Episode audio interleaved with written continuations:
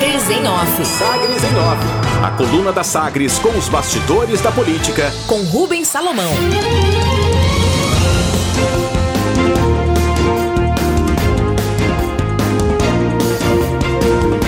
Destaque de hoje da coluna Sagres em Off. Sem Maguito, campanha do MDB vai contar com auxiliares de Iris Rezende na reta final. Enquanto estava presente nas ações de campanha, o candidato a prefeito Maguito Vilela, do MDB, cumpria agendas diárias com auxiliares do primeiro escalão da administração de Iris Rezende. Sem o candidato, ainda internado por Covid-19, apresentando melhoras diárias, mas sem o candidato, secretários e servidores municipais vão passar a partir deste fim de semana a participar do trabalho de rua, que tem contado em média com 30 agendas por dia, divididas entre os aliados MDBistas. O principal objetivo é colar a campanha do MDB à gestão de Íris e compensar a ausência do prefeito, que segue sem se manifestar, sem manifestar apoio direto a qualquer candidato. Os secretários mais envolvidos são Horácio Melo, do Trânsito, Zilma Peixoto, das Finanças, Gilberto Marques, do Meio Ambiente, Filemão Pereira, dos Direitos Humanos e Patrícia Quirino, da Secretaria das Mulheres, além, claro, da participação na coordenação do secretário de governo Paulo Ortegal. O planejamento é aumentar a presença também das bases de servidores em bandeiraços, adesivaços e reuniões com segmentos organizados. A estratégia do MDB, com o envolvimento de servidores públicos, semelhante à estratégia também do PSD, da campanha de Vanderlan Cardoso em relação à estrutura do governo estadual. Fogos de artifício. A coordenação da campanha do MDB comemorou o resultado publicado ontem na última rodada da pesquisa Ibope TVA em Anguera, que apresentou margem de vantagem, 7 pontos percentuais para Maguito sobre Vanderlan. Os números são próximos dos publicados no início desta semana pelo Instituto Diagnóstico. Divergência. Os membros da equipe de Vanderlan Cardoso do PSD, no entanto, negam a possibilidade de Maguito estar na frente e pretendem manter avaliações com base em pesquisas internas que mostrariam um cenário diferente, além de citarem o último levantamento do Instituto Serpes, que mostrou empate técnico no início da semana. Negacionismo. A questão é que também o Instituto Serpes mostra cenário de estagnação de Vanderlan com variação negativa e crescimento de Maguito. Além disso, os períodos de apuração dos dados em campo são diferentes, assim como as metodologias, o que impede uma comparação direta entre as pesquisas. Batalha jurídica. A vereadora doutora Cristina, do PL, conseguiu nova decisão favorável à candidatura em Goiânia junto ao Tribunal Regional Eleitoral, que permitiu a escolha de novo candidato a vice-prefeito para a composição da chapa. Agora autorizada, Cristina indicou o empresário Sadala Jorge Jamarque. Virou a folha. Depois de anos de apoio ao marconismo em Goiás, o deputado federal professor Alcides Ribeiro do PP afirmou em evento de campanha do MDB em Goiânia que vai estar junto, marchando para dar uma nova trajetória para o estado de Goiás, em sinal de alinhamento com o projeto Vilelista, também fora de Aparecida de Goiânia.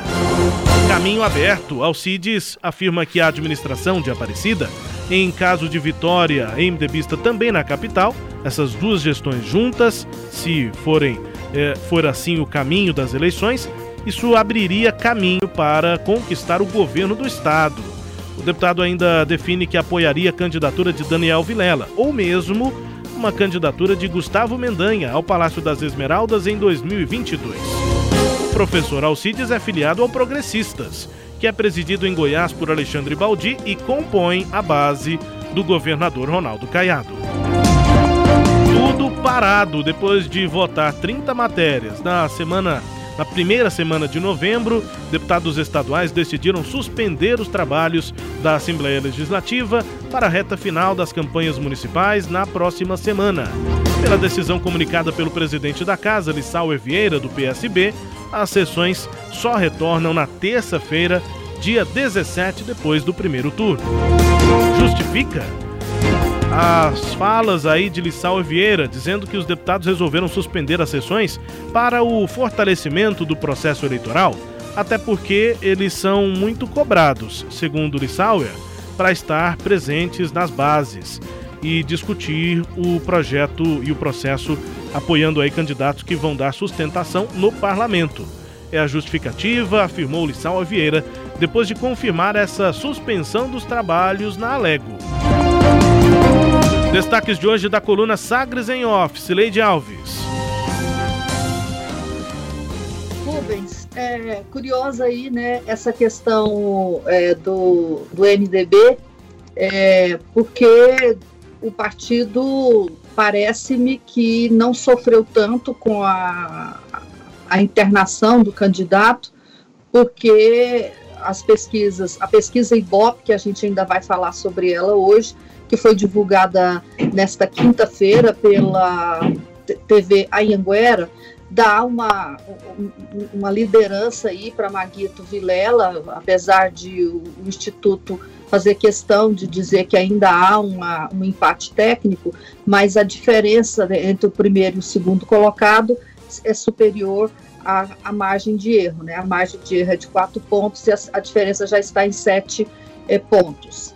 Isso para mim, é um sinal de que a ausência do candidato não afetou, até o momento, a campanha do, do dele aqui em Goiânia. Mas isso é, exigirá né, da equipe dele esse esforço que você é, chamou atenção aí nessa sua primeira nota do envolvimento do, de toda a equipe do Íris. Esse envolvimento já estava é, garantido, né? Vários secretários já estavam trabalhando, já estavam na campanha, quer dizer, a, não é novidade que a entrada deles, mas é um esforço concentrado aí para sustentar a candidatura ou, ou, a mobilização da candidatura até o fim desse primeiro turno. Acho que o maior adversário hoje, né, literalmente, do Maguito é a Covid, quer dizer, em primeiro lugar, para ele ter saúde, sobreviver à doença, e, e em segundo lugar, para que as pessoas eh, tenham confiança de que ele vai voltar bem e que e, em condições é, de participar do, do restante da campanha eleitoral. Eu acho que então essa atividade no fim de semana é o esforço da equipe de passar essa mensagem de, de disposição, de é, entusiasmo e de esperança é, na, na, na, cura do candidato Rubens. É isso, destaques da coluna Sagres em Off nesta edição. A coluna que também é podcast está disponível no Spotify, no Deezer, no SoundCloud, no Google Podcast e também no iTunes. Claro, no sagresonline.com.br. Sagres em Off. Sagres em Off. A coluna multimídia. Acompanhe ao longo do dia as atualizações no www.sagresonline.com.br. Sagres em Off.